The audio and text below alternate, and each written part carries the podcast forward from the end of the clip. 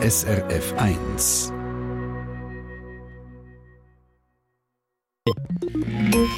SRF 1 Ratgeber Medizin.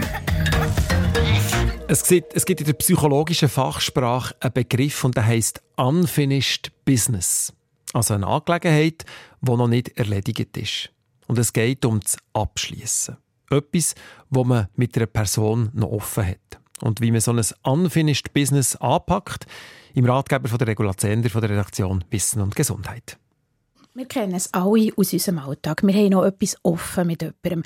Ein Thema, das wir mit einer bestimmten Person gerne mal besprochen hätten. Das ist ein sogenanntes Unfinished Business. Psychologin und Psychotherapeutin Sandra Filioli Hofstetter macht gerade ein Beispiel. Eine Frau, 40 oder 50, hat ein Thema, das sie mit ihrem Vater noch gerne besprochen hätte. Sie merkt, eigentlich wünscht sie sich mit dem Vater noch etwas zu klären, aber sie merkt, wie es geht im realen Leben nicht. Er würde es nicht verstehen oder er wäre verletzt und sie will ihn nicht verletzen. Dann gibt es die Möglichkeit, dass man in einer Therapiesitzung mit einem leeren Stuhl arbeiten und mal all die Emotionen in den Raum stellen und die mal durchleben und mal alles können sagen, was man dem Papa vielleicht noch hätte sagen Weil so löse sich im Körper vieles und man könne Frieden finden mit eben dem Unfinished Business, sagt Therapeutin. Frieden schließen ohne direkte Konfrontation. Aber mit einem leeren Stuhl reden. Das ist am Anfang immer äh, auch sehr humorvoll, anfangen mit einem leeren Stuhl reden und mit der Zeit ist es völlig normal in der Therapie, weil man schon gemerkt hat, dass es einem gut tut. Also man stellt einen leeren Stuhl auf, vielleicht auch noch ein Küsschen drauf, wo man sinnbildlich dann für die Person, sagen wir jetzt Mutter, herstellt und der Patient oder Patientin sitzt dann auf seinem Stuhl und der Lehrstuhl ist dann vis-à-vis. Und der Patient versetzt sich mal rein, was fühlt er. Er kann sich dann wie vorstellen, dass seine Mama dort auf dem Stuhl sitzt. Wie geht es ihm, wenn er sie sieht? Wie sieht sie aus? Lacht sie ihn an? Also ich helfe natürlich als Therapeutin dem Patienten, in das Fühlen hineinzukommen.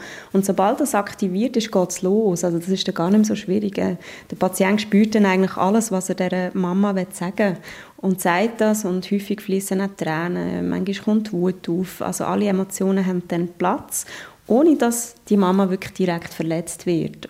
So räumt man mit diesen schlechten Gefühlen auf, wo man schon lange mit sich umträgt. Unfinished Business hilft einem zu merken, was man sich eigentlich von dieser Person gewünscht hätte. Und so können wir eben Frieden schließen. Wir tragen alle so Altlasten mit uns um, mit einem früheren Arbeitgeber, mit einem Lehrer, wo man als Kind hatte, mit früheren Beziehungen. Das ist unglaublich, wie viel verschiedenartige solche Erlebnisse rum sind. Und mir ist gerade im letzten halben Jahr aufgefallen, dass ganz viele von ihren Gesangslehrern enorm traumatisierende Prägungen mitgenommen haben, im Sinne von, dass sie heute noch nicht singen. Man muss also nicht im alten Schulhaus vorbeigehen und dem Lehrer wüst sagen. Man kann mit dem Stuhl reden, der stellvertretend für einen Gesangslehrer steht. Oder man geht singen oder nimmt sogar Gesangsstunden. Man kann auch einem Singlehrer einen Brief schreiben. Ja, das, äh, da gibt es auch verschiedene Möglichkeiten, dass man den Gesangslehrer adressiert und immer mal alles sagt, was das eigentlich mit einem gemacht hat in diesem Brief. Finden, und dann nachher aber den Brief nicht abschickt. Natürlich gibt es Möglichkeiten, dass man dann auch abschickt. Da muss man sich dann überlegen, ist man dann auch bereit, mit dem Gesangslehrer mal zusammensitzen und ihm das zu erklären?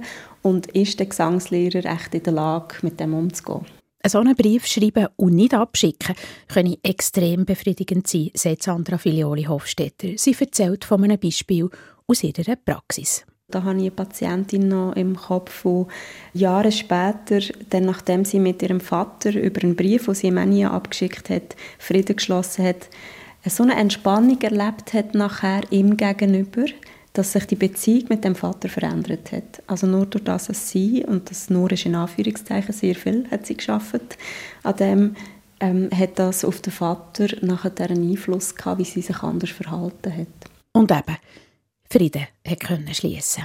Also einen leeren Stuhl oder einen Brief, den man nie abschickt. Das kann man alleine mal probieren oder selbstverständlich auch mit Hilfe von einer Therapeutin oder einem Therapeuten. SRF 1 Ratgeber Medizin. Eine Sendung von SRF 1. Mehr Informationen und Podcasts auf srf1.ch.